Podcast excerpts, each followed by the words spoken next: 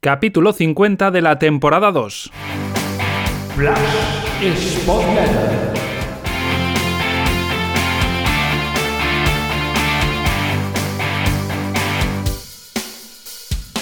Hola, ¿qué tal Spotletters? Bienvenidos a una nueva entrega, en este caso por fin después de una victoria del Sporting se hizo esperar gran triunfo en el marcador 4-1 ante el Cartagena que alivia y mucho la situación del equipo rojo y blanco Vamos ya con el análisis de lo sucedido en ese encuentro de la mano de Antonio Cabeza. Antonio, cuéntanos. Buenas, Pablo. La primera parte del equipo es floja en términos generales. Tuvo poco fútbol. Le faltó continuidad con la pelota y una ubicación como bloque más corta. El Cartagena, con automatismos engrasados en inicio de juego, jugó con cierta comodidad gracias a su alto ritmo en la circulación de la pelota y su capacidad de encontrar al jugador que estaba libre. Sus centrocampistas, de buen pie en su mayoría, tenían superioridad ante los tres del Sporting. A ello contribuyó la posición de Nacho Gil, que se metía hacia adentro sin que nadie le siguiera y ofrecía líneas de pase permanentes a sus compañeros. Eran cuatro los centrocampistas que tenía el Cartagena frente a los tres del Sporting, y las veces que Gaspar saltaba para equilibrar las piezas, Del Mas se ubicaba a bastante altura para finalizar los ataques por fuera. Así llegó a la mejor ocasión de la primera parte en un centro lateral de él, lateral derecho, cartagenero, que Dauda con todo a favor remata fuera. En ese escenario llega el gol del Cartagena, en una acción claramente evitable, pues se produce tras un saque de banda que Del Mas ejecuta rápido viendo la diagonal de Nacho Gil a la espalda de Babín, que está lento. Berrocal no llega al tiempo a la ayuda y fusila a Cuellar poniendo en ventaja a su equipo. El gol le sienta muy mal al Sporting. Por momentos pierde la estructura. Se hace largo en la presión y se precipita en exceso cuando tiene la pelota. Solo Pedro con sus conducciones y sus envíos verticales a Ramírez parece interpretar lo que el partido demanda. Y es que los centrales del Cartagena son vulnerables en su espalda. Y lo que tiene el fútbol, en las postrimerías de la primera parte, una buena acción colectiva del Sporting, donde el equipo es capaz de llevar el balón de una banda a otra para terminar encontrando a Villalba, que le coge la espalda a los mediocentros rivales, le permite al valenciano observar la subida en solitario de Kravets, después de que Gaspar con un gran movimiento de arrastre atraiga del más, que termina cerrando mucho por dentro, dejándole todo el carril al ucraniano para centrar o disparar. Opta este por el centro y tiene la suerte de que el balón golpee del más y le cambie la trayectoria a Marc Martínez, alojándose en su portería. Gol afortunado y tablas en el marcador. Y así se llega al descanso. Seguramente el empate era inmerecido. El Cartagena fue mejor. En la segunda parte el Sporting introduce un cambio decisivo en el desarrollo del partido. Jurjevic sale por Ramírez. En la primera acción traza un desmarque de ruptura a la espalda del central derecho del Cartagena. El central izquierdo, Datovic, sale a la ayuda. Yuka abre el balón a la banda, donde Kravets mete un centro lateral al área rival, con la ausencia de los dos centrales a los que Yuka había sacado de zona. El balón es rematado por Gaspar, a quien Gastón Silva marca, y tiene la fortuna de que impacta en el brazo del defensor cartagenero. Penalti claro revisado por el VAR y gol de Jurjevic. El Sporting se ponía por delante con toda la segunda parte por jugarse. Con el gol recibido, el Cartagena adelanta el bloque e intenta recuperar la posesión y el dominio del juego. El Sporting se ubica en bloque medio bajo y tiene dificultades para salir. Además, sus mediocentros empiezan a estar cansados y les cogen demasiado la espalda. Primero a Rivera, en una acción que le cuesta amarilla, luego Dauda, en un remate que se le va fuera. Carrión introduce cambios. Salen Gallar y Ortuño por Oscar Gil y Bodiger. Retrasa de Blasis con Tejera y cambia a 4-4-2. La entrada de Alex Gallar es beneficiosa para el Cartagena. Sus diagonales hacia adentro le hacen daño a Rivera y a Pedro, que tiene que emplearse con dureza para parar una conducción peligrosa de aquel. Tarjeta naranja, diría yo. Acción muy dura. Martí observa el escenario y también mueve ficha, introduciendo a Grajera y a Pablo Pérez por Aitor y Gaspar, que estaban muy cansados. El cambio de Grajera situándolo de ancla por delante de los centrales es decisivo. A partir de entonces el Sporting ya no volverá a sufrir. Grajera, Rivera y Pedro, al que Martín sitúa en la derecha, pero que ante la nula amenaza que supone Gastón Silva se posiciona por dentro, conformarán desde entonces un tribote muy poderoso e impenetrable para el rival, que además empieza a partirse en un claro 4-2-4. Y así discurrió el partido cuando en una acción ofensiva en banda del rival, Pablo Pérez recupera la pelota y ve a Yuca completamente solo, con campo para conducir y llegar a portería del Cartagena. El serbio, en una carrera plena de potencia y gran conducción, donde le gana por velocidad a Datovic, se planta ante Mar Martínez y le bate con un disparo irremisible. El partido parecía sentenciado. Pero todavía nos tenía deparado un nuevo regalo en una acción combinativa entre Pedro y Yuca, que tiene un desmarque de ruptura a la espalda de Datovic, devolviéndole la pelota al desiero, quien solo ante el portero define de manera inapelable, poniendo el 4-1 en el marcador. Partido resuelto. Ver para creer. Los cambios finales de Martí sirvieron para protegerse y evitar algún gol del rival. Borja entró por Villalba y Argüelles por un Pedro Sausto para terminar jugando un 5-4-1. Al final 4-1 victoria muy importante que debe elevar la autoestima y servir para recuperar la confianza. Me quedo con el gran partido de Jurjevic, decisivo en los 45 minutos que juega. Participó en los tres goles finales, de hecho hizo dos y existió en el cuarto, pero además fue un martirio para los centrales rivales, con sus desmarques de ruptura constante y su movilidad, sacándolos permanentemente de zona. Si eso se le añade su enorme compromiso con el club para llegar a estar disponible, enlazando varios vuelos para llegar justo a tiempo y ayudar al equipo, solo resta elogiarlo y destacarlo. Su actitud fue de gran profesionalidad.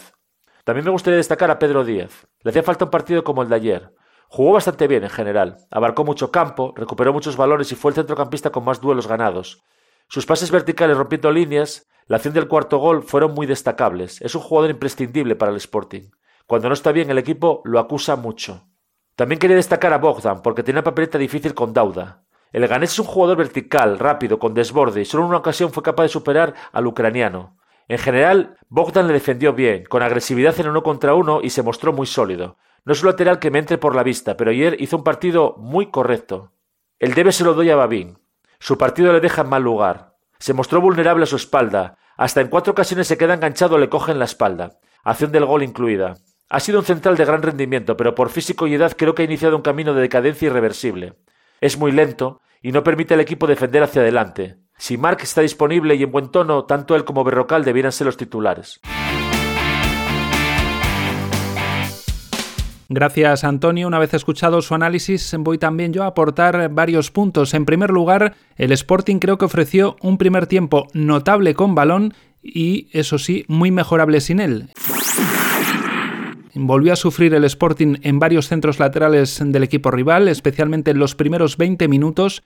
Allí pues eh, observamos un gol anulado al Cartagena, un remate de cabeza de Dauda y todo eso como anticipo del 0-1, una acción que un equipo profesional no puede conceder, no te pueden marcar con asistencia desde un saque de banda por falta de concentración, de vigilancia al futbolista mm, rival. Y el Sporting había tenido hasta ese momento las mismas ocasiones, tres, que el Cartagena.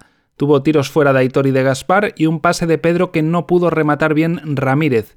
Pero a esa igualdad en cuanto a cantidad de llegadas una vez más eh, la balanza se decantó del lado del rival por esa enésima concesión defensiva. Y es que es muy difícil que el Sporting pueda ganar eh, partidos si se encaja siempre gol y además se encaja eh, con facilidades, porque poco necesita siempre el otro equipo para acabar viendo puerta. Después del 0-1 hubo un remate fallido dentro del área de Kravets y la gran jugada del empate Hago un alto aquí para resaltarlo. Fueron 12 pases durante 41 segundos con la participación directa de 7 jugadores y participación indirecta pero clave de Gaspar del que ahora hablaremos. Fue el mejor ejemplo esta jugada junto a otra combinación, por ejemplo con taconazo de Bogdan dentro del área hacia Aitor, del nivel notable, como digo, con balón en el primer tiempo. Eso sí, un primer tiempo donde este apartado positivo se vio ensombrecido por las deficiencias sin balón, y es que el Sporting ofrecía muchas distancias entre sus líneas, llegaba siempre tarde a presionar, y en gran parte debido a la superioridad de los tres centrocampistas del Cartagena, más los movimientos hacia dentro de Nacho Gil, con lo que a veces se juntaban hasta cuatro jugadores eh, para ser defendidos por los dos eh, pivotes del Sporting, por Rivera y Pedro, ya que Villalba permanecía en la primera línea de presión junto a Eric Ramírez y no ayudaba tanto en intentar cerrar ese socavón que tenía el Sporting en la parcela central durante la primera media hora. Y es que todo eso posibilitó que el Cartagena tuviera largas eh, combinaciones y que tuviera mucha posesión y fácil en el primer tiempo. El segundo tiempo, en cambio, mm, fue con viento a favor, y con viento a favor el Sporting es un gran equipo. Se encontró con el 2 a 1 muy pronto, el Cartagena se equivocó además desarmando su superioridad eh, que comentábamos antes eh, por el centro con balón, y además se desprotegió sin él, con lo cual le dejó espacios al Sporting y este los aprovechó muy bien en las dos contras de los goles y casi en una gran acción de Pablo Pérez en el minuto 94 pero que no pudo acabar eh, metiendo el quinto por un remate flojo que tuvo. El Cartagena fue blando sin balón, apenas cometió cinco faltas en todo el partido, dio bastantes facilidades especialmente en el segundo tiempo y tampoco explotó en ataque las debilidades del Sporting.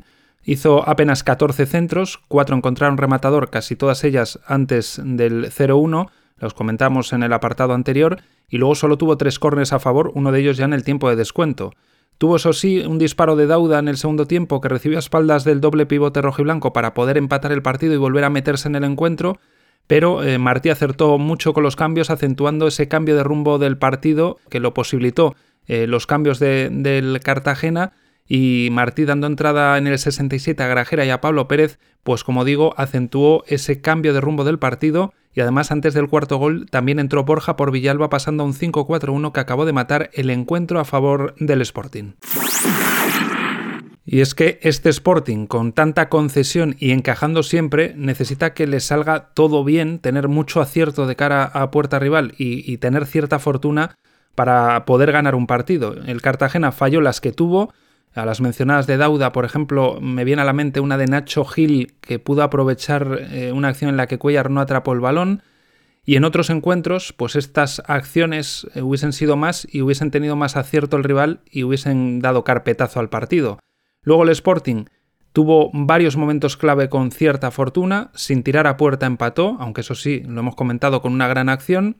Se encontró con un penalti nada más arrancar el segundo tiempo y eso puso un 2-1 demasiado pronto y le afectó bastante al Cartagena.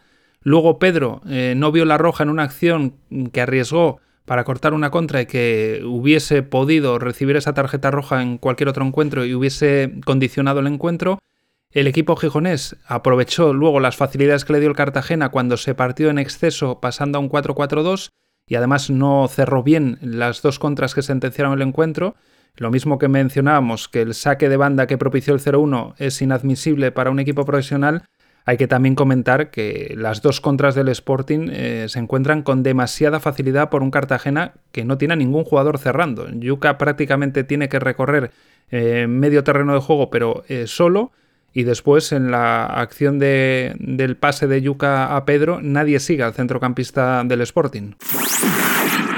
Para mí, en este encuentro, el Sporting tuvo tres nombres propios y quiero destacar en primer lugar a alguien que ha pasado un poco de puntillas en los eh, elogios o alabanzas al equipo en este partido, y es el nombre de Gaspar.